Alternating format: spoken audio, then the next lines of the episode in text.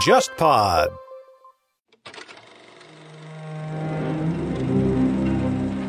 忽左忽右的谍海译文系列已经上线了三年。这个系列最开始基于我的个人趣味，找到沙青青老师，从情报视角回看并梳理美苏冷战的时代。这次我和沙青青算是第一次以国别情报史作为主题，推出付费系列节目《苏联情报史话》。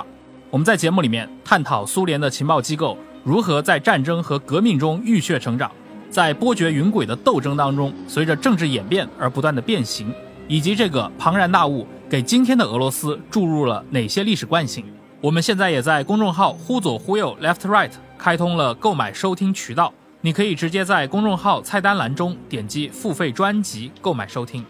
当然，你也可以在喜马拉雅、小宇宙、网易云音乐、蜻蜓 FM 这些音频平台购买收听。也欢迎大家把我们的节目分享给更多的朋友，你的分享是激励我们持续生产好内容的最佳动力。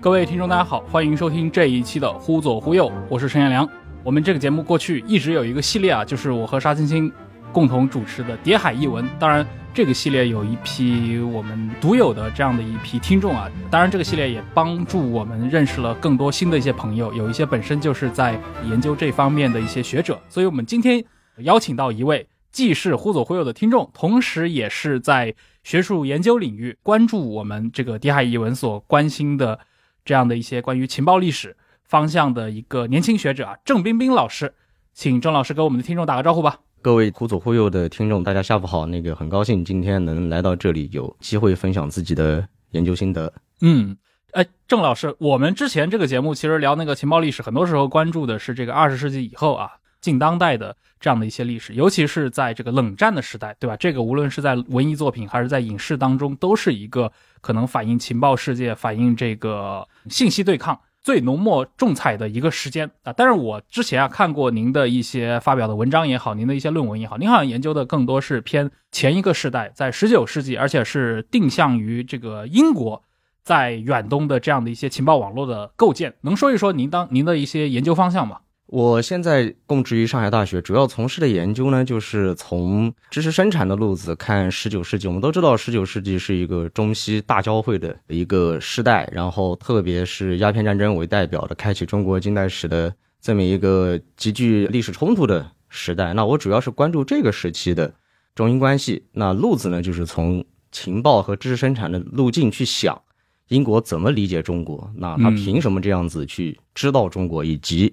他知道了这些事情以后，怎么应用到他对华外交、对华扩张，甚至远东扩张的一系列的路子上？对，刚才您讲的，二十世纪是一个更具张力的，因为两次世界大战，对，然后后面的冷战一系列的急剧变革，然后又因为这个时候影视作品、小说，弗莱明、勒卡雷们，是的，是的，是的，零零七各类，所以呢，好像二十世纪的这个东西全部凸显了。那我们做历史研究的人呢，就会追溯一个历史脉络。所以我们就会回到十九世纪，我还知道同时做十七世纪、十八世纪，嗯，这么样的一个路子。哎，你刚提到啊，其实很多时候研究这一块啊，是跟着一个研究中英关系，或者说英国在这个东方的一个扩张历史相互伴随的这样的一个研究。那这方面其实可以来展开讲一讲，因为过去我们所学习的这个教科书的一个叙事，似乎就是到了鸦片战争的年代，对吧？英国人就直接用这个枪炮打开了中国的国门。但是关于之前，就是英国人对于东方世界的一个扩张，尤其和中国社会的一个接触，其实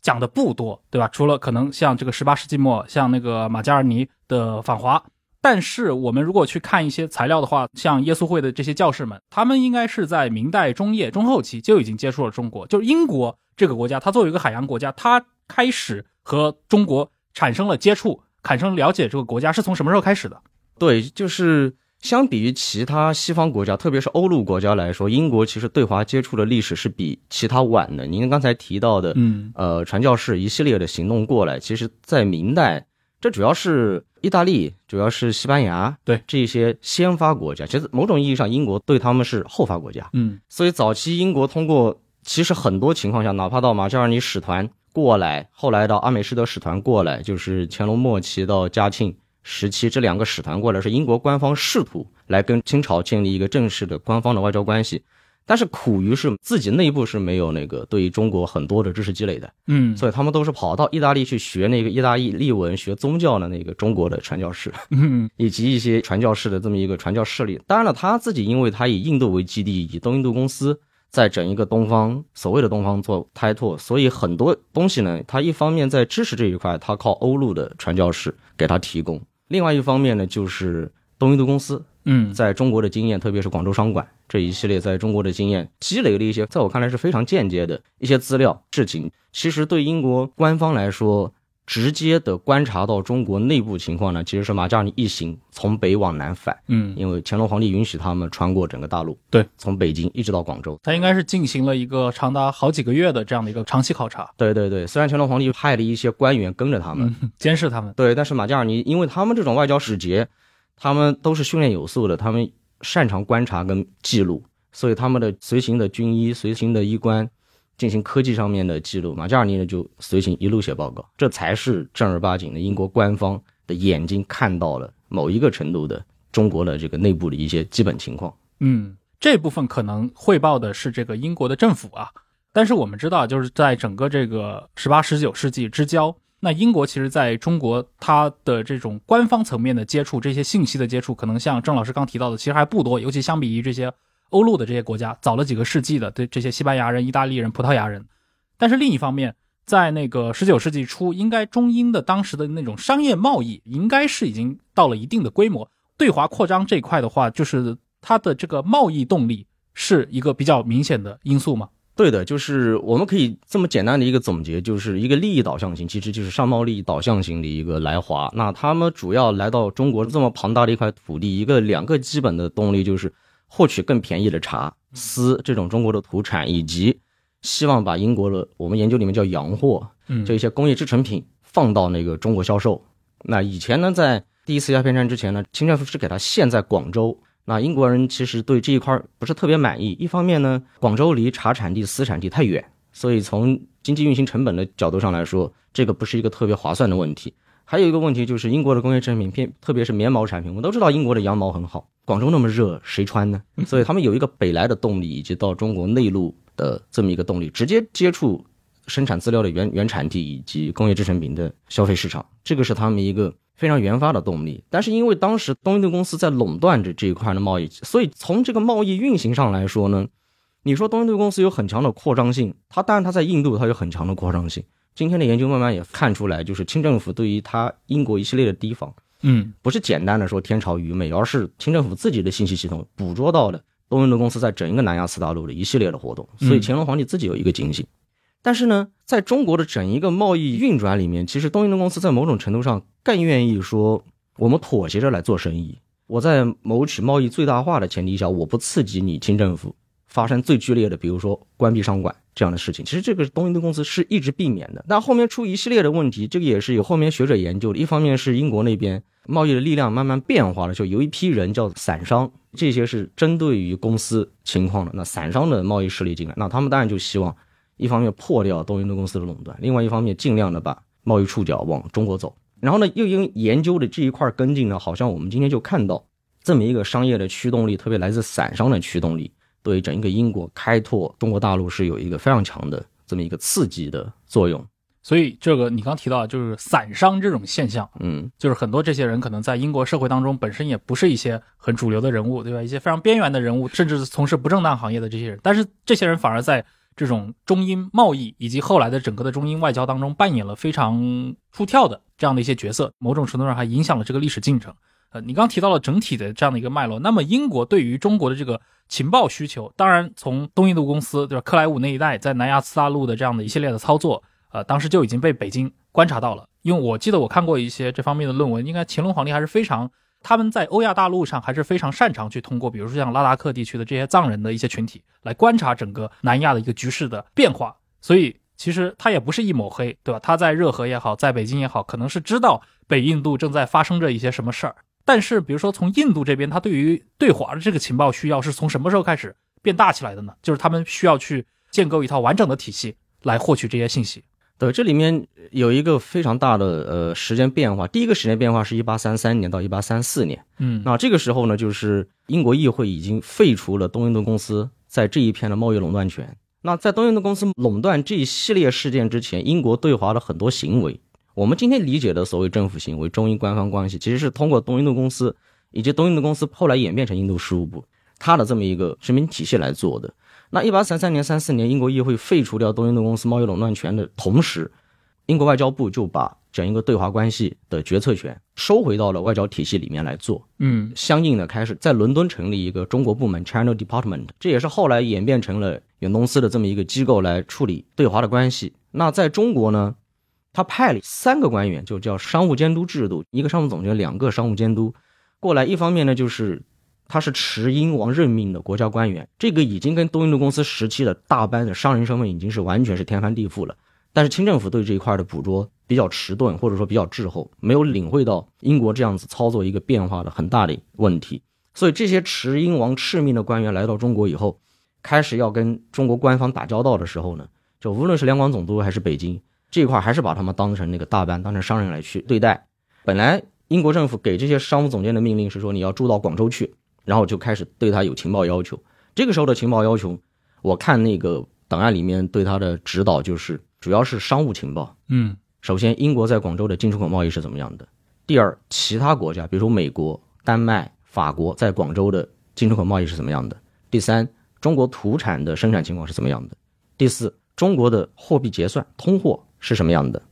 他需要有这么一个持续性的报告。但是因为这个官员来到以后，清政府不承认他。嗯，那英商也看他，你好像在交涉方面好像也没什么能力。那英商也不是特别看重这个机构。所以，其实，在三三年、三四年第一批的这个监督来了以后，档案里面看出来的，其实他在信息搜集的这一块，我认为是没有达到预想。但后面的整一个天翻地覆的变化，那那当然就是第一次鸦片战争打完。鸦片战争，那鸦片战争打完，南京条约一签，五口通商章程的附属章程一签，那里面就有一个英国领事进驻中国五个通商口岸，那这就是英国外交系统的官员获得了居住的权利。英国外交系统对领事的定义就是，你是商贸官员。同时，你也是商贸情报官员，嗯，你是要分季度、三个月、半年、一年持续的，这叫规律性的写报告，就是报告你在驻地所观察到的常规的有进出口贸易的信息、通货的信息、贸易总额的信息，还有这个你认为你所驻扎的，比如说广州，你认为英国在广州贸易遇到的问题是什么？你认为的解决方案是什么？你写出来，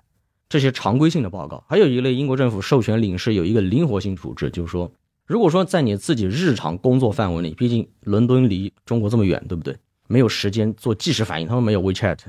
那你就根据你的实际工作，你发现一个英国政府以前没有发现的重要问题，那你立刻写特别调查报告，嗯，报过来。那所以它形成了这么一系列的规律性的。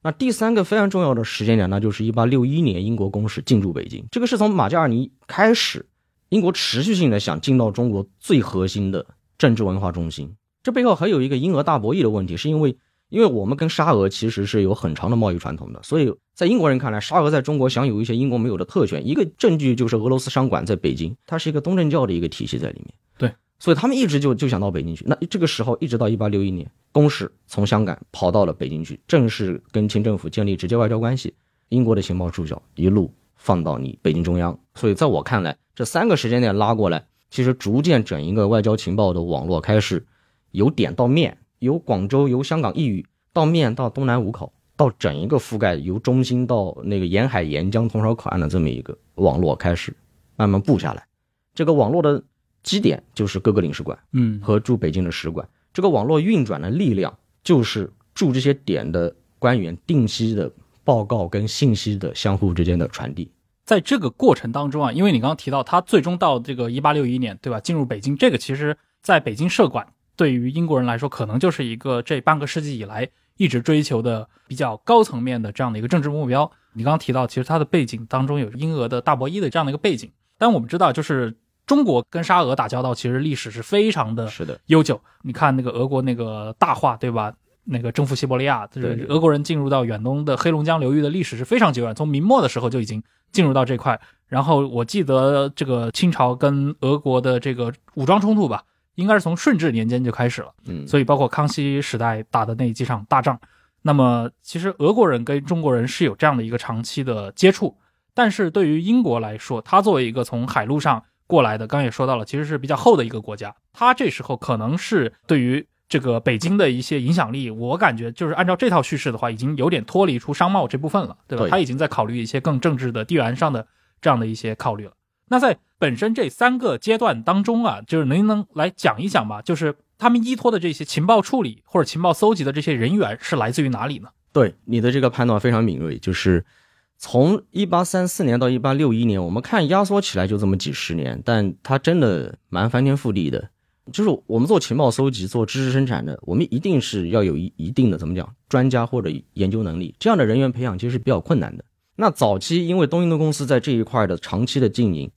相关的人员培养主要是依托东印度公司，所以我给他的总结是：英国政府虽然接手了东印度公司的对华外交的权利，但是某种程度上，它并没有完全割跟东印度公司的外交网络、知识网络或权力网络进行一个割离。里面一个非常典型的例子就是，我们在中西关系史、中西文化交流史里面一定会提到的一个非常重要的人物，叫马礼逊。嗯他编了第一本可以堪用的中英词典。马礼逊就是伦敦会传教士过来，他本意是来传教的，但是到了广州以后，东印度公司那边就要求他，就是你，你过来我我的商馆里面帮帮我培训这样一些懂中文的职员。那另外一方面，东印公司也有想法，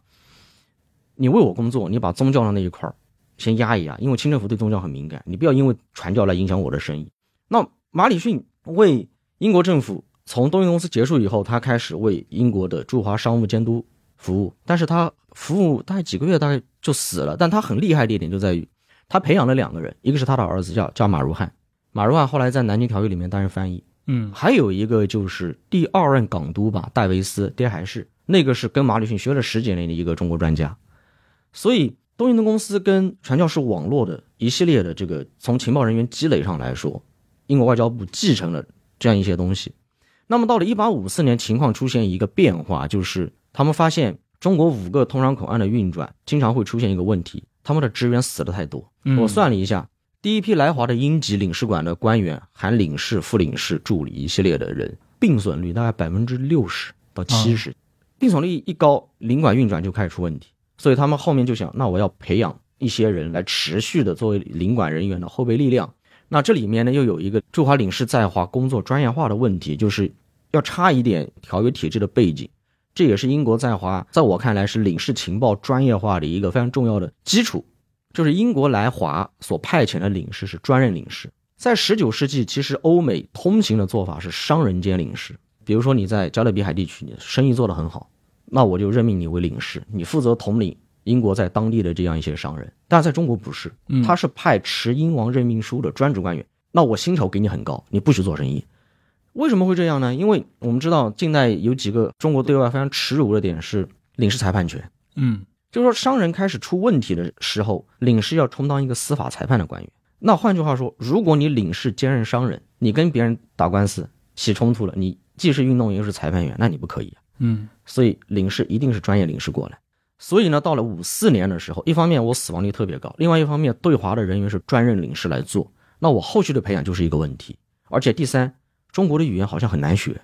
那这个语言能力又在信息工作、对华交流里面又是特别重要的事情。嗯南京条约就因为翻译的问题出了非常多的很奇怪的事情。对，那有的老师认为这是英国基于某种权力特权对我们的不平等，对我们的加害。但我我自己梳理一下档案，我就发现你或许可以这样说，但另外一个角度就是。他们当时没有那么好的中文能力，他翻译官翻译那个东西，他也是一知半解。对，极有可能历史的场景是这个样子。所以到五四年，他们开始推出一个叫实习翻译制度，或者叫翻译学员计划，就是每年我要从英国的一开始说公学 （public school） 公学，后面是大学，我招募人员过来。你那边一开始是说我在伦敦的伦敦国安学院、剑桥、牛津、贝尔法斯特女王学院，大概这几所高校招募。那一开始是校方对于有意来远东、来中国服务的人写推荐信，你拿到推荐信了，我外交部帮你派过来，派过来了以后学中文。但是呢，当时的那位商务监督也是港督了，叫包令，本身是一个非常厉害的语言学家。包令在推这个事情背后，当然有汉学家维托马的功劳在里面。他在推这个事情的时候呢，他有一个非常宏大的计划：我把你派到广州，你除了学中文，叫 Mandarin，就是我们讲的官话、普通话，你要学广东话，因为广州在中国清朝的整一个朝贡贸易体制里面，对越南、对泰国所以你要学越南语，你要学泰语。你到宁波，宁波是中日贸易之间的传统的那个点在那个地方，所以你要学宁波话，你要学日语。到了上海，上海跟宁波的分工有一点点相近，然后你到厦门，你要学客家话，嗯你要处理台湾的问题，你要去想台湾原住民的问题，所以他有这么一个宏大的计划。所以他跟外交部报告说，我做这些人员的培养，我不单单是服务中国的，我是要服务整一个以中国为跳板，英国往远东走，往泰国走，往越南走，往日本走。就整个西北太平洋这一沿对线，，然后在上海，他们当时对中国地理概念非常有趣，他们认为上海已经是最北的口岸了，嗯所以在上海的人你要学满语，但这个事儿其实一直要到你他进了北京以后，往营口派领事了，那学满语才是这么一个事情。嗯所以他开始有这么一系列的专业化，以以语言能力为抓手的这么一个培训。但是这一波培训不太好，嗯不太好，就是因为你派到各个领馆以后，我刚才也讲了，每个领馆都有非常繁重的业务量，跟人手不够，死亡率又高，病损率又高，动不动这个请假那个缺席。所以这些人呢，本来是来学语言的，结果去呢就变成了领馆的那个 职员，嗯。天天就在做商人的报税呀、报单呀、乱七八糟这些事情。相反，学语言的时间非常少，所以到一八五五年、五六年第一次考核的时候，没有一个人能通过。那他们就觉得你这个做法不对，所以到六一年公使馆进驻北京以后，他们就把整一个这些翻译学员的路子培养全部集中到北京公使馆，脱产培养两年，在这两年里面，我对你进行三次考核，考核通过的，我把最优秀的那一部分变成 senior student，这一部分拉出来，我给他的总结就是集中力量培养精英。嗯这个 senior student 出来了以后，一方面薪酬每年年薪涨一百英镑，在一个分派的职务上，他毕业了以后，他可能直接就往副领事做起，他可能就不往领馆助理做起了。那没有进入 senior 的这个序列的那些 junior student 呢，他可能就派到领馆去做一等助理、二等助理。然后我后续追追踪了一下这些出身 senior 的人，都是非常厉害的中国知识专家、情报专家、外交官。后面的对华公使、驻日公使、驻朝公使，几乎从这个里面出来。啊，所以它等于有一个人才的这个本地化培养。对，在地化的培养是的，。因为我们看这个第一次鸦片战争的时代，就是那会儿的话，这些出现在历史当中的那些人物，比如说当过这个应该是第一任香港总督的普鼎查，普鼎查对吧？另一个翻译叫波廷杰，就是我们在看这个《英俄大博弈》的书里面也会看到他，对对对对要出现在南亚什么信德地带、阿富汗这些地方。他是一个很典型的十八、十九世纪英殖民地的那种冒险官员，就是他在世界各地到处出勤、出任务，只是中间这一波事儿他是在中国处理，包括像那个跟琦善谈条约的伊律本人的话，之前也是派驻了去什么圭亚那呀，去这些地方。军官出身，对他海军出身的这样的一些人。那么这些人，他其实来到中国，只是说，当然伊律可能还在中国待了一些年，他应该一八三四年左右就已经来了，呃，但是他毕竟对于中国的了解还是很有限的，他的很多技能不是为了中国的特殊的这样的一个国情文化、社会习俗而去习得的。但是好像到后面，就是你说这个，其实就有点这个人才开始这本地化培养的这样的一个，这是有意识的在塑造的吗？对，有意识在塑造的。所以，如果从人员积累的层次来上中，我们可以说，他们开始跟教会势力、跟东印度公司残余的力量，还有这个商人的力量，他们做切割。嗯，外交部开始形成自己的一套对华的专家网络。哎，那如果这样比较的话，因为过去我们看两次鸦片战争，从中国人的角度其实就没必要分得太细，对吧？因为两次都是很耻辱性的失败。但是从你的叙事角度的话，那其实应该理论上说到第二次鸦片战争，这个一八六零年英法联军入侵中国的时候，它的整个的一个对华的信息搜集也好，包括一些战略制定也好，理应比第一次鸦片战争的时候它的业务的处理量会大很多，以及他理应要判断的，就是获得的这个情报要准确很多。我不知道这个在历史当中是体现出来了的吗？体现出来，我就举两个例子吧。一个例子就是说，在第一次鸦片战争时候打过来，开始谈条约，他主要依靠的情报官员就是马礼逊、马如汉父子。那因为马礼逊死得很早，那就马如汉来做这个事情。马如汉的汉学当然也很棒，早期的他做了一系列的中国研究，然后语言能力也很强。但是马如汉呢也很不幸，他的那个身体不好，他在服务的没多长时间他就去世了。嗯，而且最早的三个中国专家马如汉、马礼逊，罗变臣，对，都死的比较早，所以一个恶果就是第一次那个鸦片战争签出来那个条约以后，嗯法国那边就因为英法嘛，你也知道的，英法百年的这个恩恩怨怨，对不对？他们在远东照样有体现。法国那边呢，就利用他们的那个汉学能力，法国汉学能力比英国强多了。那个时候，立马就把那个中英条约里面的中文本放出来，说这里的中文本的叙述跟英文本不一致，背后就说英国公使谈条件的时候收受了中国的贿赂，给英国造成非常大的一个被动。嗯这也是后来这个做翻译史一个非常有趣的公案。但就像我刚才讲的，其实某种程度上，我觉得后来一系列的英国外交部内部自查、乱七八糟一系列搞下来，翻译是有问题。但是你是问蒲警察，你为什么要这样翻？蒲警察那个回应就，我觉得言外之意就是我也不懂中文啊，我的翻译官中文能力似乎也并没有那么好。那但是到第二次鸦片战争完全不一样，就是第二次鸦片战争期间，我就举一个例子就好了。嗯在第一次鸦片战争谈判的中国这边的这个人叫齐英，嗯齐英呢，在近代史里面有非常大的争议，有人说他是投降，有人说是他软弱，还有人说他外交技巧非常棒。但不管怎么说，齐英在任的那两年战后，至少他给道光皇帝造成一个印象，我辅助他了，他的外交是成功的。但是后面起因卸任，一系列中英矛盾激化，导致第二次鸦片战争爆发以后，打过去打到天津谈条约，咸丰皇帝又把齐英弄过来，说你也加进去，你来跟他们谈。结果才一进去，英国两个翻译官，一个叫威妥玛，一个叫李泰国，这两个都是对中国近代史产生了非常重要的影响。立马甩出一份档案，他们打了广州以后，拿着两广总督府的衙门的档案拿出来说：“你齐英今天没有资格坐在这里跟我谈什么友谊跟，你看看你当年给皇帝的奏折里面，你们是怎么描述我们的？”英国人很忌讳别人叫他夷，嗯嗯，所以《天津条约》写入条款嘛，所有的正式公文里面不得称英国人为夷嘛。他说：“你看，你齐英跟我们打交道，你这一面。”背后你自己内部的奏折就那一面。我讲这个故事要讲一个什么事情呢？就是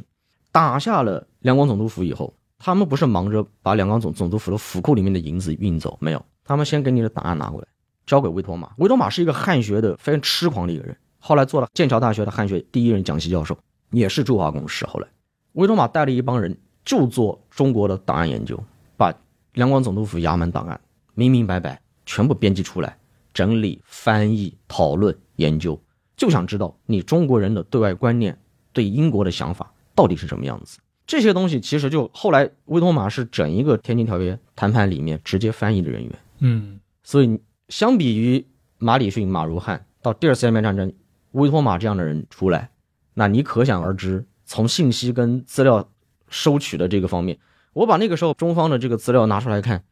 我们内部的整一个朝廷奏折里面，甚至对英国对手到底是谁，威托马到底是一个什么样的单位，他们都弄弄不清楚的。嗯，那英国这边已经条分缕析一清二楚，而且其实还有一系列的打仗期间呀，打下中国的一个县衙，他们就把县衙的档案拿出来，然后打了中国的一个营房，就把军队的档案拿出来，我就来研究。嗯，我就后来威威托马就根据他所收缴的中国档案，以及前期在英国商务监督府工作时期积累的中国官方文书，编辑了一套。翻译官学院的教材，那为什么五四年威托马会在推这个事情？背后也有这个原因。六一年是威托马完全接手这个事情来做，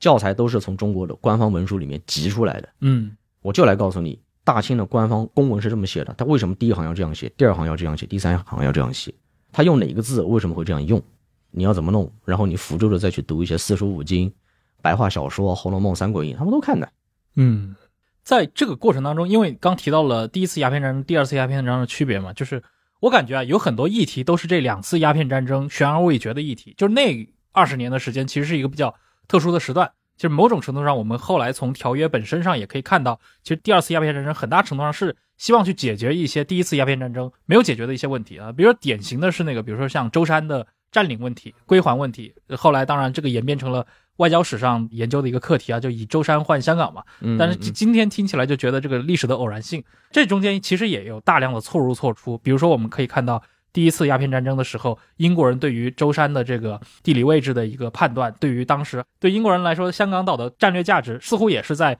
两次鸦片战争之间这二十多年的时间段里面才逐渐弄清楚。嗯，到第二次鸦片战争可以看得出来，英国人就已经下定决心，那我就安安心心经营香港吧，我也不再想着去。把舟山再换回来了。你说到舟山，我正好我最近的研究就是舟山换香港。嗯，就为什么不要舟山？为什么去了香港？它真的非常的偶然。就是今天呢我们作为一个后见之明，或者一般读者、一般对历史感兴趣的人，我们往往会把历历史压缩的扁平化，然后觉得政府行动一定是有谋略的。嗯，一二三四五六七，其实没有下大棋。对，下大棋，其实没有，它都是走一步看一步，走一步，它只有一个大概的方向在那个地方，具体怎么办，我走一步看一步。嗯，当时占舟山呢？英国的想法很简单，我把舟山占了，就贸易点上来说，它这里是长江出海口，他们认为是长江出海口，那离丝茶近嘛，而且是中国北方了嘛，对不对？对。但是真的占了舟山以后，在舟山的实践给他们非常糟糕的一个体验。嗯。首先就是从疾病上来说，传染病非常厉害的传染病，他们就给形成一个舟山不健康的一个概念。还有一个问题就是从军力分布上来说，舟山那个岛太大了。我后来就看那个毅力还有普警察后续写的那个报告，就是到底我为什么要把舟山放掉，我割了这么一个项。英国外交部很生气啊，对他用的词就是你用一个荒无人烟的小岛，你什么都没去的。伦敦政府是希望他们把舟山拿下来的。伦敦政府一开始是这样子说，嗯舟山只是作为辖制清政府答应英国特权的，其实他也没有想做长期占领舟山。嗯他们那会儿最希望的是增开通商口岸。就我我不单单想在广州了，我要去厦门、福建、宁波，但是具体的选择还有变。那有有的是没有宁波，有的要去厦门，有的是上海要去，那有的说我要去杭州和苏州，宁波那些不重要，这另说。但总体上来说，他们首先的目的是我扩大开放。嗯如果清政府答应扩大开放了，那我们把舟山还他。所以你去看当时的谈判的往来文书，齐英或者早期的齐善一直都会说辖制我。那道光皇帝就会发上谕骂，怎么可以让英夷辖制呢？什么叫我不给你，你你就不还我的舟山？你怎么回事情？怎么可以这样子？但是其实占了舟山就是体验很不好，疾病很多，然后军力分散，没有那个能力来守卫整一个岛。所以后面退了舟山去香港，其实也有这个目的，就是我他一开始也不是特别想这样香港岛，但是香港岛有一个好处，它港口条件非常好，嗯然后呢，它也非常好防守。第三，它的补给，它可以很快的从广州那边获得补给，而且广州英国人盘踞那么多年，经营那么多年，他们有自信。再一个，香港这边直接跟海峡殖民地，海峡殖民地的那个军舰可以很快就上来，嗯所以它补给防卫都是很好的。但是还有一点，其实一我看一系列的外交部发了四到五份训令过来，基本还是说或者扩大开放，或者割岛，这是二选一。嗯但是后面为什么会变成了我既扩大开放又割岛？在我看来，就是因为占了香港以后做成了一个既成事实，那我就占了。其实后面你从对比香港到上海他们整一个经营来说，到一八六九年讨论《天津条约》修约，再想怎么让中国扩大开放的时候，你知道驻华的外交官员怎么说吗？嗯把香港还给中国，回到那个路子，割岛作为辖制，迫使中国扩大开放，把香港还给中国。条件就是中国把所有的内陆全部打开，他就想这样干。然后当然了，这个时候因为香港已经建成体系，香港那里有一批殖民地利益的拥护者，外交系统用的词就是那个代价那个英文单词，让中国来买，代价是什么？香港呀，我把香港还你，你把东西打。所以早期经营香港，其实英国是一个非常精于经济理性计算的一个政府，商人逻辑。香港的财政自己很晚都没办法，他还要靠母国输血，对，一直都有这些问题。所以每次一旦谈条约，到底要不要把香港还给中国，英国内部都要吵。当然了，在港的这帮殖民地官员呢，就说你怎么可以呢？这是 Queen Concession，这是女王领地，你怎么可以说还中国就还中国或怎么样？其实后来他们到香港的体验也不好，对，香港也是疾病啊，他们叫热病嘛，海盗，对，然后海盗也是一个问题，然后守卫香港的一系列的军事的牵扯能力，那海军部的档案里面也拉出来，慢慢看得到。我一个朋友在做，也在说这个问题，就是分散整一个英国在中国舰队的一个守卫力量。嗯，他们内部其实每个机构之间都想法都不太一样，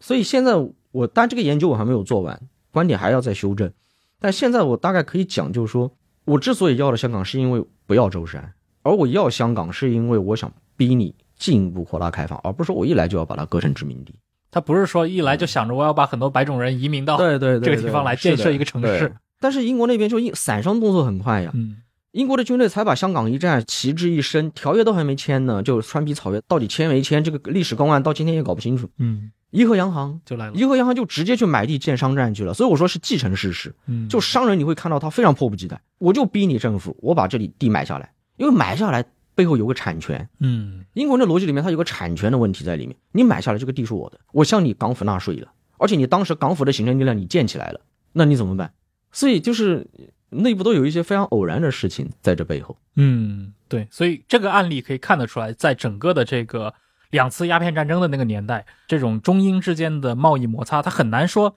是一个有明确的国家意图的这样的一个时间线，很难用今天的一些逻辑啊，因为当时就可以说各方面都在一个草创的环节，大家也是第一次以这样的一个规模和烈度去互相打交道，对对吧？包括自己的利益诉求点到底在哪里，你没法把英国这样的一个国家视为一个整体，对吧？你不可能把它视为一个人，是的，是的。对我我一直非常强调的一个点就是说，当我们今天在想英国对华政策的时候，我们要非常警惕英国这个笼统概念。英国的谁，你要讲清楚，它都不一样的。然后它又是那种代议制政府，民间的声音，他通过议会、通过报纸、通过公众舆论、《泰晤士报》来给政府施压。对，那政府内部他自己的情资网络又会告诉他，民间的这些东西好像是要值得讨论的，可能我们不能按民间这么干。所以，一八六九年谈条约的时候，商人就说呀，有什么好谈的？那直接逼着中国开嘛。那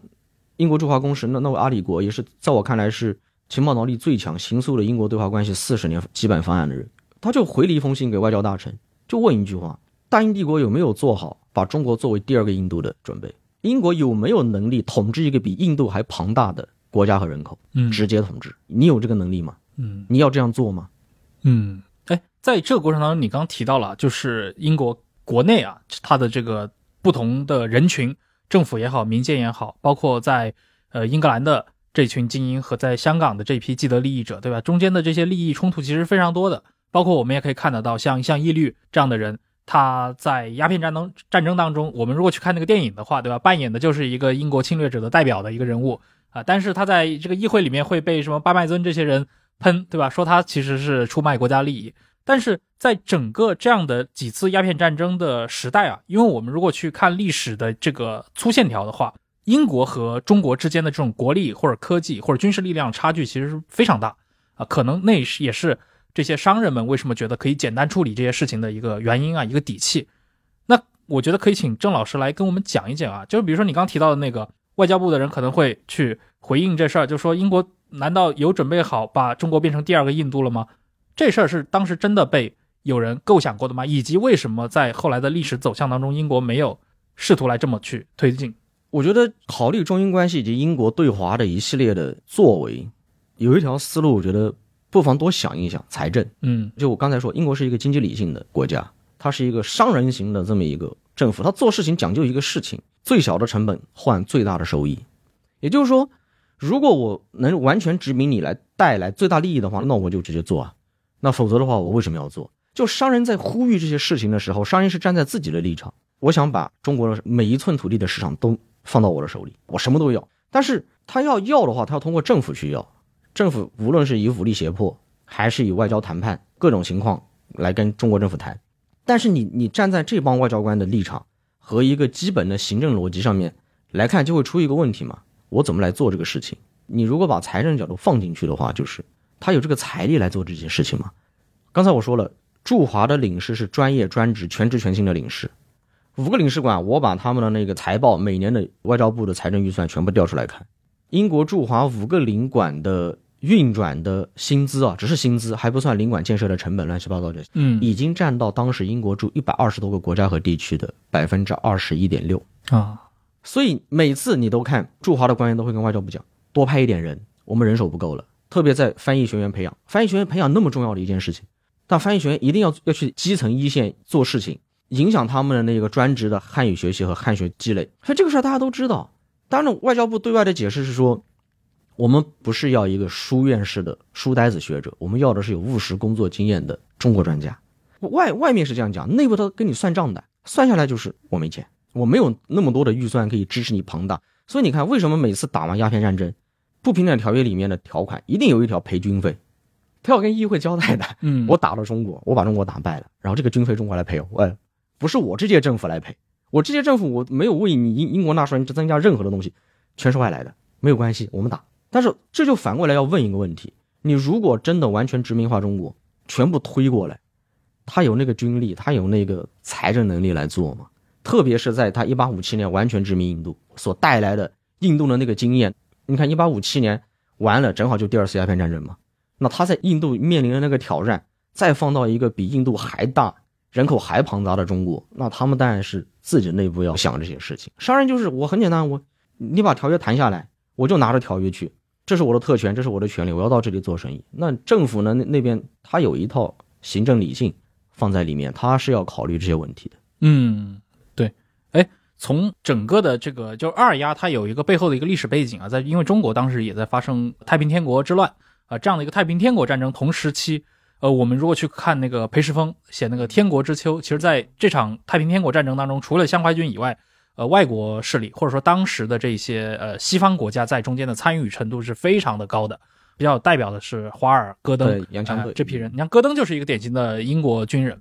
呃，他来到中国，我不知道当时的整个的这个英帝国啊，对于整个这个太平天国这十来年当中，他的一些判断，他的对华战略发生过哪些改变吗？能简单介绍一下吗？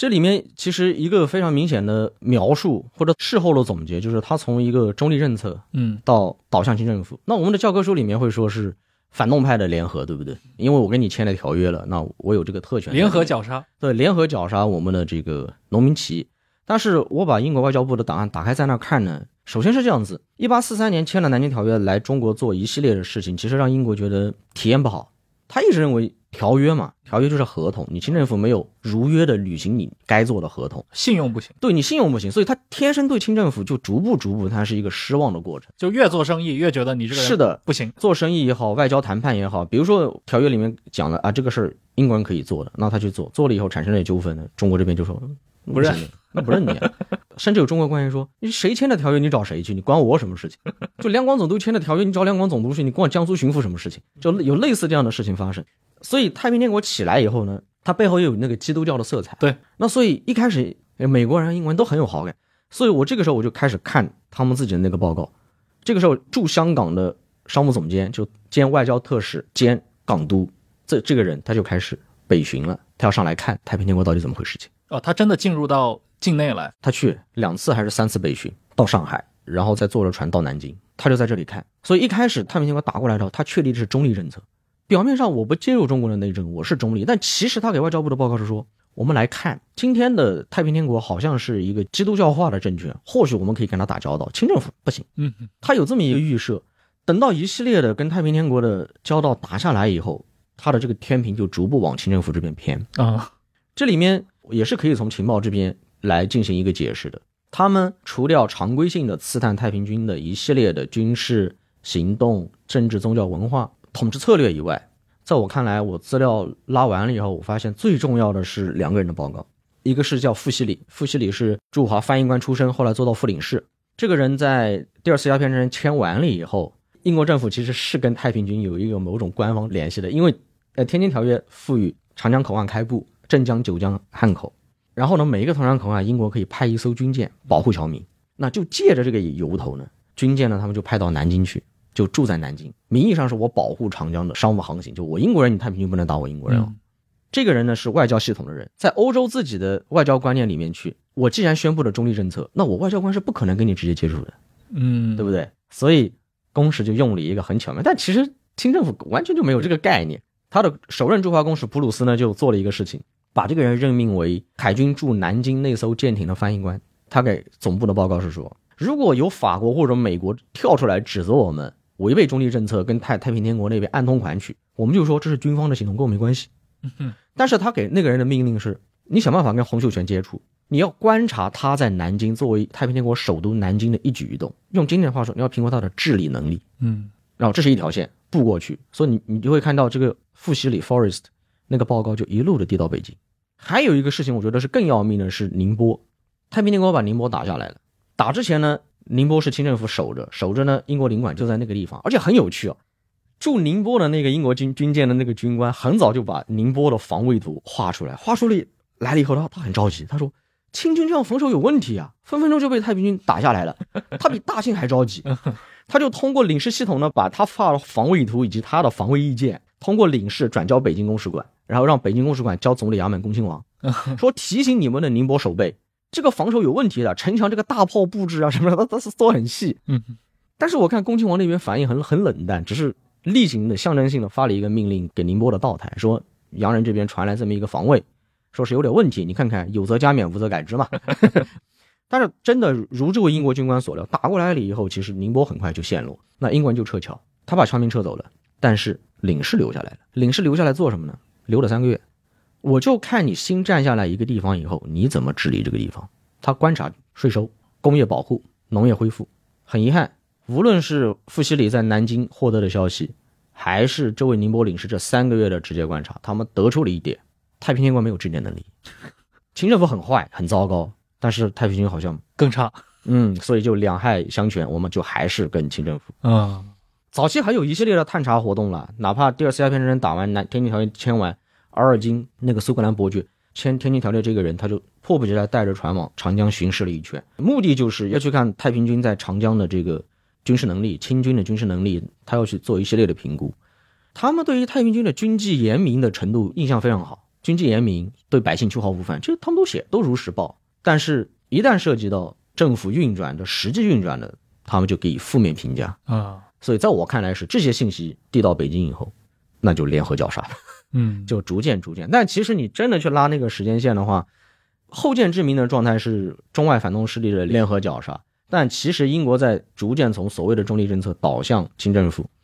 来做这个事情的时候，它它其实是有一套的这个情资网络，嗯，在给它持续的生产他们认为最能符合英国利益的事情。嗯那他们认为判断下来、评估下来，他们认为太平军不能维护英国从大清那边已经得到的东西，而且太平军的治理能力不行。嗯，就最终他们还是判断这批从两广来的，对吧？太平军，呃，用清廷的角度就是岳飞，对就是一支破坏性的力量。对破坏性的力量。嗯然后他们还会去采访当地的民众，所以说翻译官的能力很重要，就在这里。除了官话以外，他一定要会讲非常地道的方言。你想在当时那个情情况下，看到那个老外讲话，你怎么能迅速获得当地民众的信任来跟你讲一些事情？这个还蛮挑战的。那他们就一系列的还有零星的一些调查啊，乱七八糟的持续性的观察啊。那最最后看下来，当然了，还有很重要的一点，也是情报系统开始捕捉到的。那个时候，一方面清政府在江南镇压太平军，另外一方面我们也也有所谓的洋务运动。嗯那这一派官僚起来以后所释放出来那个改革信号，被英国的情报系统捕捉到了，所以他们认为清政府很烂，但是他在变好，所以两相一比较，那就我们还是维系清政府的这个唯一合法政府的这么一个身份。英国海军就一直非常想在太平军的这个事情上插一脚，但没有插进去，最后还是外交系统啊，的情资意见胜利。哎，因为在整个这个太平军的对抗的历史上啊，呃，中间像常胜军这个算是这个侨民出资嗯组建的一支就是带有雇佣军性质的一个国际纵队的这样的一个概念。嗯但另一方面，那个华尔他自己有一个中国名字，应该叫华菲列，他的重要性很高。但是他的这个后来的继任者啊，戈登本人是一个英国军人啊，但是我们过去看到的关于戈登，包括他还有电影，好莱坞也拍过，他好像就像一个凭空出世的一个人。他跟当时的英国情报网络之间是那种会互相长期进行情报交换的关系吗？还是说是自我形式较多？是这样子，呃，在当时，在十九世纪那个时候，国与国之间的交往跟今天不太一样。比如说，今天中国籍的人去美国政府服务，这是不可想象的。但是在十九世纪呢，我们会出现非常非常多的外国顾问为中国政府服务。那最有名的就赫德嘛，赫德，赫德也是出身英国领事系统。这里多插一句，赫德对整一个中国海关的运营里面有一套非常行之有效的海关贸易统计跟贸易报表，这套东西就是学的外交部的商业情报网络。哦，赫德是第一批来华的翻译官学员，成绩里面最好的。嗯所以这里面有一个非常有趣的点，就是说这些人来到中国，他们会觉得可能前途不是特别好，而且外交系统里面它层级分明，公使就 diplomatic 嗯 service，、使节类是贵族出身，一般来说，下面的领事类叫 consular service，、嗯就是出身比较低微的那种人，什么医生的孩子呀、孤儿呀都有。原则上，领事序列的人，你来做官，你做到领事结束，有的地方或许可以做到总领事，你不可能升任到外交序列去的。嗯，但在远东不一样，远东从那位最厉害的情报官员阿里国开始，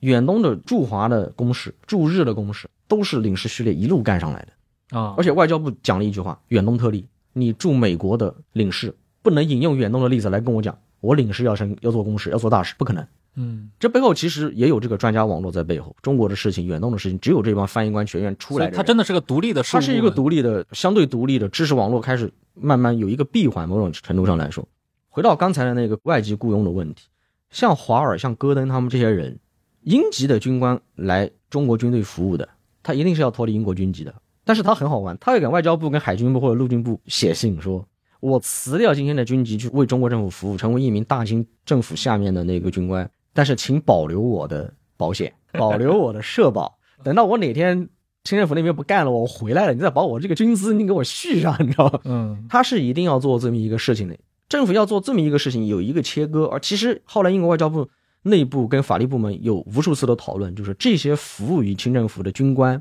外交人员和英国人到底应该怎么管？因为英国在远东有领事裁判权这个特权，他们犯法了怎么办？按英国法律判，他是中国雇员；嗯按中国法律判，他是英国人。嗯这个研究我还没有做啊，我也没看到他们最后是一个什么样的办法。但是其实英国政府这边还是有一个区别了，就是说我虽然可以给你保留军籍，没没问题，但是你一旦脱离了，你毕竟是要做脱离军籍这个事情的。嗯，那你服务于中国，某种程度上你就是一个中国军官。那你至于你为什么要这样做，你可以是自己的职业发展，可以是中国政府给钱很多，都有。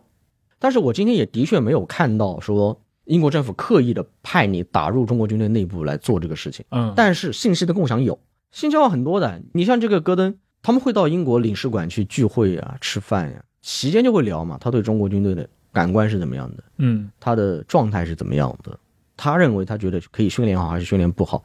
那俄国军官的势力来了要怎么处理，这些信息都有。你哪怕后面到六零年代，第一次尝试建近代海军那个阿斯本舰队那个问题，嗯，也是啊，也是委托阿斯本这么一个人来做，但内部出了很多问题，最后血本无归，舰队也没要。这些事情在今天来看都是非常天方夜谭，但在那个时代它就是发生了，而且是常发生。嗯，哎，你刚提到中间有个人物啊，那个阿里国，对吧？你说这个人是一个影响了算是中英关系可能数十年的这么一个很重要的领事系统出身的，对吧？然后他在中国待的时间非常的长，嗯，他最早是在福州，他四三年以第一批领事来华，然后一直到七零年奉诏回国，嗯中间有一段时间做了首任的英国驻日的总领事和公使，后面又回到做第二任的驻京公使。他是第一位在远东地区实现从领事直升公使的人，打破了领事序列跟公使序列泾渭分明。这个事儿在英国外交部一直到一九四二年才打破。嗯我为什么说他这么厉害呢？他出生于英国的外科世家，他的父亲就是一个外科医生。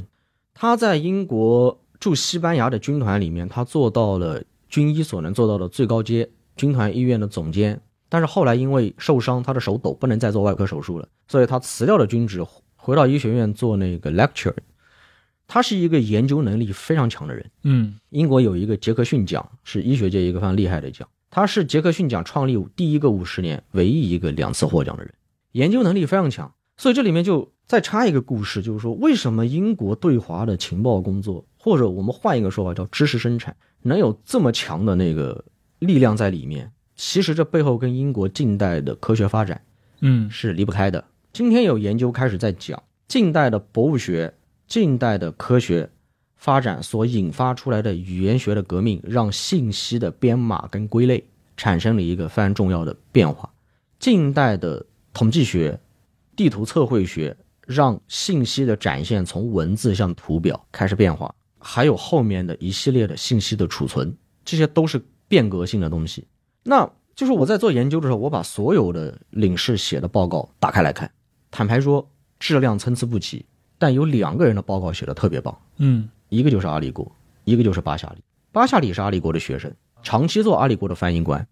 那我就好奇了，为什么阿里国会这么强？以前英国人写报告都是站在大英帝国的立场上看通商口岸的这个贸易，比如说我们举贸易的数字，他就只只去看领事馆自己统计的英商今年，比如说在上海我进了几艘船，船上有什么东西，嗯然后所有的数据得出来的都是贸易量奇低。这个报告一八四九年回到伦敦的时候，巴麦尊第二次任外相，巴麦尊就晕了。巴麦尊说：“中国领馆那么昂贵，就服务这么点贸易量。”后来我再去找资料，就发现其实阿里国很早就发现这个问题，他就提了一句话，就是说。我们对于通商口岸贸易态势的研判，根本就不能依靠领馆的数据，因为领领馆的数据很简单，它是纳税的数据，是避税是商人的天性。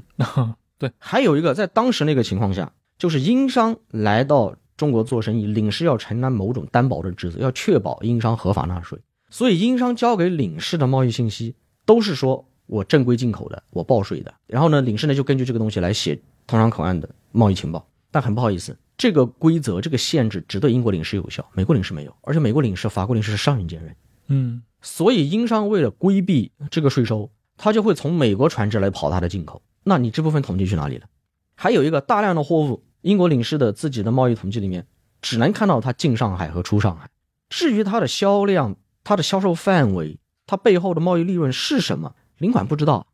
所以阿里国就说，今天的所有统计开始出问题了。他进行了一个创造性的做法，其实也是今天我们做历史研究、做社会经济史一个最常用的方法。嗯在地化理解，他开始做一个其他领事不做的事情，叫交叉质证和对比分析。这个东西其实是从他外科学和医学史训练里面延续下来的。我后来把他写的医学史的著作调出来看，跟研究中国通商口岸一模一样。嗯，交叉质证、多系统资料的互证、中国材料、纸质档案跟口述历史、跟田野调查，然后结合当时英国的政治经济学的基本理论，他调查中国的购买力非常有趣。他他怎么去调查？他住福州的时候，因为福州一开始说贸易很差嘛，嗯他就奇怪了，福州怎么会贸易差？他就去观察福州的中国船只进了福州后往哪里漂，他就依托福州为基本基地开始解剖，最后发现整一个苏州、杭州为核心、鄱阳湖为转运中心的整一个中国庞大的内陆贸易网络，再通过福州的中国船只的进出口、海外联系，发现福州所辐射到的东南亚的整一个贸易网络。他说这样子福州怎么会差呢？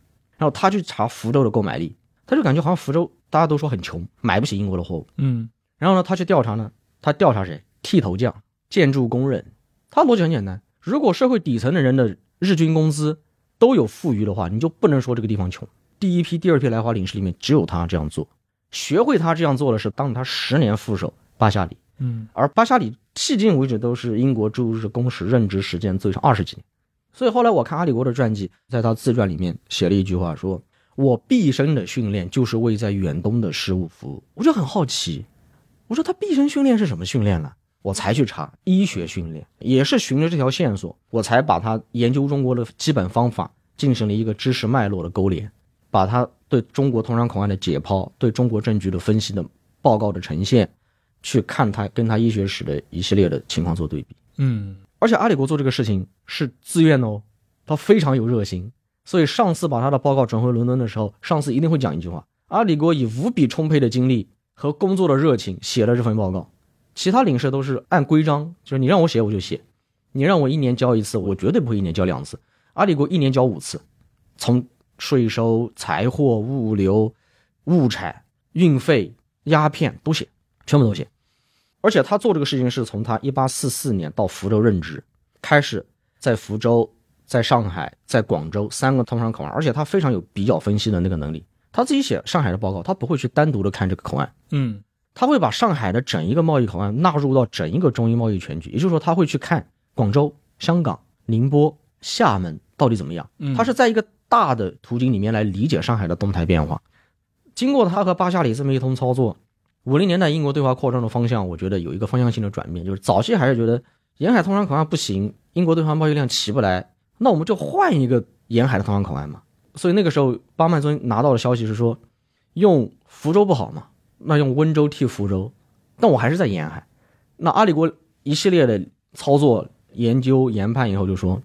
到长江去，到鄱阳湖，到汉口，到苏州。其实一开始他们后来选定了苏州，苏州真的就是传统中国最厉害的苏杭两地，就苏州、杭州。而且他还就从地形学上进行了分析，多山多丘陵，跟中国内陆庞大上是隔绝的。对，那你要切入中国整一个庞大内陆市场，那长江是高速公路啊。那长江切进去了以后，镇江要要为什么？镇江那里有大运河，嗯镇江是长江和大运河的交叉路口，但是仅靠这点不够。英国之所以要占镇江，不是为了经济利益，而是为了武力威慑。什么意思？镇江是漕运的喉咙，英国一旦在镇江开领馆，军舰就能进去。如果说是英国觉得北京做的不好，我也不要为中国发生大规模战争，我就武力把整个大运河一封锁。他就问了一句：皇帝吃什么？文武百官的薪俸怎么办？嗯他说这样子做，第一，我们的武力很有效，我们的成本很低，我们不跟中国人开战，我们只对北京政府施压，非常毒辣。然后呢，到苏州去，他说苏州是整一个中国的物流往返、商贸云集的核心。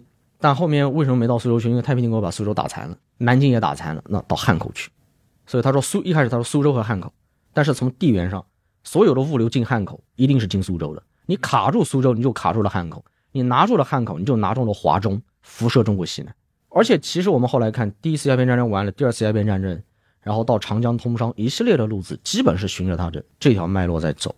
所以我说它影响了英国对华扩张的一些基本的方案。那在整个二次鸦片战争之后，比如说我们看到六十年代以后，其实中英之间就没有爆发过大规模的冲突了。那可能一直要到一九零零年庚子年义和团运动，当然那个是中国的内外英 一起交织的情况。在这个过程当中啊，就是中国历史有一层叙事是什么？甲午之前啊，同光中兴，对吧？中国在快速的进行自己的一个近代化。我不知道在那个阶段。英国人他依托于自己的这个在远东的情报网络，他是怎么看他和清朝或者清国之间的这样的一个关系的呢？同光中兴，或者说我们叫洋务运动，其实就是刚才讲太平天国的问题以后，就他们在双面观察。我一方面我在观察你太平天国，一方面我在观察你清政府怎么来应对这个新的时代，有没有自救能力？对有没有自救能力？那整一个以恭亲王为首的洋务派所拉起来的洋务运动，其实是让英国的外交情报体系捕捉到了这个信号。那一八六一年，英国公使馆进入北京以后，在政治情报的搜集里面，商业情报是每个领馆都会交了，但政治情报三个点特别重要。首先，北京，北京当然是使馆了，使馆下面的汉文处 （Chinese Secretary Office） 主要官员叫参赞，他是公使不在的时候的代行公使职权，所以是二号长官。那汉文处，我对我对他的总结就是承担。清政府情资分析、人才培养、外交谈判、中国研究一一生的一个机构，那这是北京。再一个就是上海，上海领馆要负责监控整一个洋务派领袖在长江腹地经济核心地区的动向。除了洋务派领袖以外，还有中国传统的那种他们所认为的保守派官员在这个区域的流动。所以上海领馆会定期提交这类报告。还有一个就是广州领馆，广州领馆会以广州为标本。解剖中国的基层行政网络的运转，看你的常备军，看你的省级财政，它有这么一个不太一样的分析。天津条约一八五九年谈好，约定十年修约，那六九年正好要修约嘛。嗯，其实这个时候大清反应很快的，六五年大清总理衙门就开始发通知了，马上要修约了，也也让自己的海关监督对外的洋务这些官员说，你赶紧把老外的信息你赶紧给我搜搜集上来，我们要开始做研判。清政府也做了。同步，英国也在做。那英国做的时候呢，这三条线拉下去，北京那边汉文处构筑了一套线人系统。这个线人系统，一方面呢是以在京的那些考取进士的人，在京候补的。那在京候补的官员，你也知道，薪俸又低，对不对？嗯。开销又高，所以这帮人呢就会去英国公使馆兼职。兼职做什么呢？做笔译。英国公使要给总理衙门一份那个照会，那他先是用英文告诉秘书参赞。那他懂中文啊，他懂中文呢，他就会把他的书办大概是笔译，那 linguist 是通识，大概是口译，他会交给把书办叫来口述给他，然后你用规矩的中文格式，典雅的这些对典雅的文言文，政府公文的政府公文的形式，完全忠实的写出来，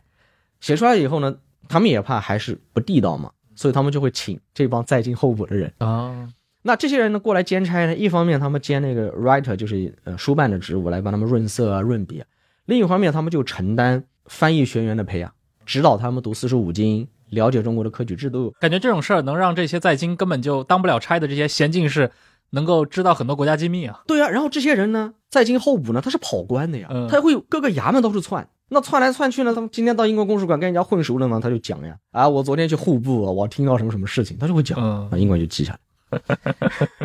还有一些就清政府自己的官员保密也是有点问题，所以。一些非常重要的奏折，内阁的奏折、军机处的奏折，大概上奏两三天，英国那边就拿到副本了。公使馆这边就通过就拿到了一份总理衙门做洋务运动一个非常好的报告，就是京师同文馆要设天文算学馆，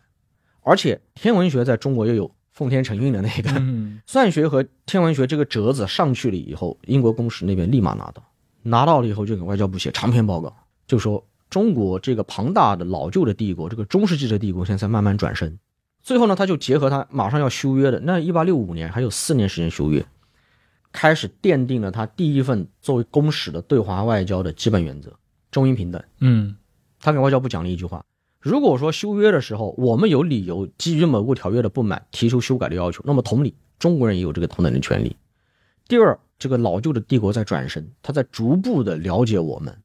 改善中国人、改造中国人的最基本的方法就是脑子改造。他先学了语言。在这里学天文和算学，完了以后，我们把他送到欧洲学。他说，欧洲的科学文明要在中国扎根，永远要靠充满科学思维的中国人自己。嗯哼。同时，他捕捉到了著名的保守派大臣沃人的那个极力反对的奏折，他一并递伦敦。但是他说，有积极的信号，有消极的现象。你看，沃人这么强烈反对，所以说你要给中国时间。你如果把洋务派逼太紧，那保守派大臣就会起来。那我们合作的是洋务派大臣啊，那你不是长他人志气灭自己威风吗？然后呢，同时在修约的实际利益的争夺里面，他依靠上海领事馆所获得的曾国藩的密折。曾国藩这个人很好玩，总理衙门不是六四六五年也也下命令吗？让两江总督啊、两广总督啊、南洋大臣啊，把对外交涉的一系列的事情弄上来，然后说预判英国人这次来谈要谈什么，比如说谈铁路，嗯，那你你的意见是什么？那曾国藩就洋洋洒洒写了一封很棒的奏折递上去了。那很不好意思，这份奏折被英国驻上海领事截获了。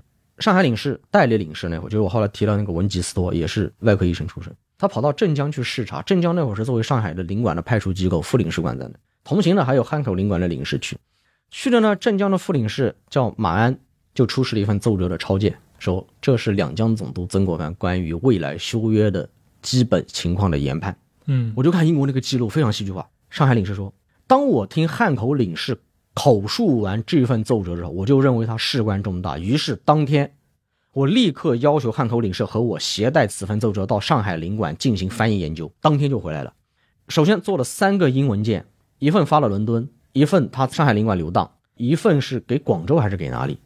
然后中文件交给上海领馆的中文办，对应的就是公使馆的汉文处，这里就是有一个副领事负责中国文书和情报搜集的点，放在这里。里面曾国藩同志呢会进行一个前情回顾，闽浙总督说应该这么办。那个伊利将军说应该这么办，两广总督说应该这么办，我曾国藩应该认为好。英国人拿着这个按图索骥去找找他提到的闽浙总督的奏折，里面做了个表，以曾国藩这份奏折书写上奏为时间准，大概有多少的清政府高官对于未来的中英修修约有基本的研判和态度。他们找了一个线人，那个线人是谁？我今天没办法破译他，也没有提名字，只是他们用的英文翻译过来是说一个以信息源可靠著称的线人。后来这个线人把资料全找回来了。我今天回到筹办遗物始末，清政府自己的档案里面都对上了。所以上海领馆这里截获了这个非常重要的。那广州领馆那里呢更不得了。广州领馆是基于对两广地方财政、地方行政的一系列的系统性的情报刺探。这个大概从一八四几年他们就在布这条线。广州领馆的这个线人，我后来很无意的档案里面发现了他的英文名字，可能翻译出来是冯玉，F E N G Y U，但是中文我不晓得。冯玉这个人，他是清政府广州当局一个小官，他对外还有一重身份是英国驻广州领事馆的议员的中文老师。他的家族大概是在广州的地方衙门里面任职，所以可能民政部门、行政部门都有任职。那清政府的一系列文书下发下来到他这里呢，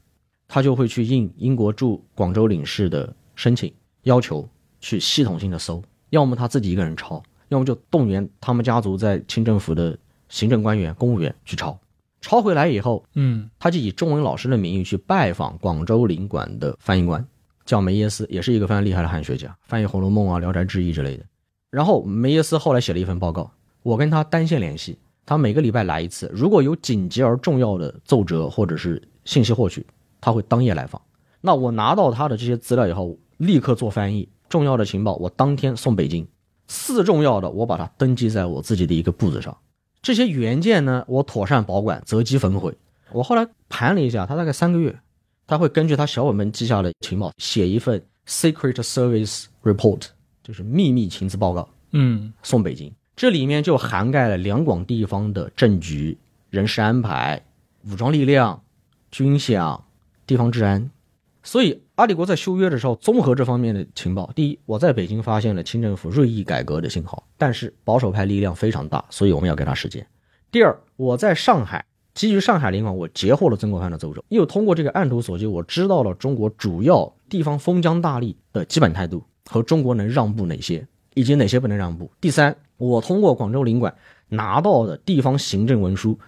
我们可以发现清政府面临非常厉害的内政外交的困局。那在这个情况下，本次修约以妥善为好，不要激进，不要逼清政府太多。再跟一句话，就是说，我们对于对华关系的处理，一定要从过去的我要什么，换成清政府能给什么，给他一点时间，后面我们再来处理。那他这个东西当然就非常不受商人欢迎呀，商人就觉得你太保守，所以商人给他安了一个名字叫“东方化的公式”，某种程度上翻译过来大概是阴间嘛。你永远在为中国人考虑，你永远在想清政府能给什么。也就是在这个巨大的压力下，后来那个英国政府最后把这个条约废了，这也为后来的中英关系交往产生了阴影。其实也为英国在华事业，我认为产生了非常大阴影。中英之间天津条约打完以后，到现在十年时间建立了脆弱的平衡，彻底崩溃。所以七一年英国政府把否决的消息传到这里的时候，洋务派大臣非常气愤，就说你们老是讲合约，你们老是讲信任，但是最后破信任的是你们，你们天天指责我们怎么怎么样，现在谈完了，你自己白纸黑字画押的。你就告诉我，你们的执政首相否决就否决了，但这背后其实后面还有一系列非常严重的后果，就中英之间的阴影。但是的确，这些信号慢慢放出来，慢慢放出来，其实某种程度上，我觉得也还是可以解释，从你刚才说到的三十年的和平，就是中英之间基本和平吧，虽然也有武力的这些胁迫啊什么之类的事情，但还是基本和平的在做事情，在条约的框架下进行一个关系的运转。嗯，所以之后就基本进入到一个可以算是对华政策的一个稳定阶段，可以这么认为了吗？表面稳定，但下面危机四伏的一个阶段。嗯嗯，后面有一些老先生的研究认为，一八七零年到到一八八零年代、九零年代又很不一样，就是德美崛起，日本崛起。对，也正是因为这一层中英之间看似平淡，有研究者根据英国外交部的一些档案呢，他得出一个结论：此时的英国对华政策叫没有对华政策，什么意思？对华政策是服务于英国对俄政策、对德政策，所以没有对华政策。所以当时已经有点英国作为一个新的老大帝国，全球格局有点力不从心。对对对，而且一八八零年代以后，英国其实有一个大萧条叫 depression，他们自己内部文献也是这样讲，就是整一个贸易萎缩，财政收入的受到挑战啊，一系列的，它也在收缩。但是我对于老先生说英国对华政策是没有对华政策的这个说法，我是有疑惑的。嗯，但是我现在研究还在做，所以到底是怎么样？我觉得应该没有那么简单，但这部分研究我还没有做完，所以我现在没有一个明确的答案。好呀，非常感谢郑冰冰老师来到忽左忽右，给我们分享了这么多关于十九世纪的这个英国对华情报工作是怎么服务于他的外交政策的，这些内容非常有意思，而且可以看到啊，历史的这个演进错综复杂。也有大量的偶然性因素。那同样的这些话题，尤其是近代历史上的这些情报网络以及一些情报决策的话题，我觉得这个其实可以作为《谍海译文》的一种番外系列啊，也非常有意思。未来这类的话题我们还会继续做一些。好，那感谢各位的收听，我们下期再见。好，谢谢忽左忽右，拜拜。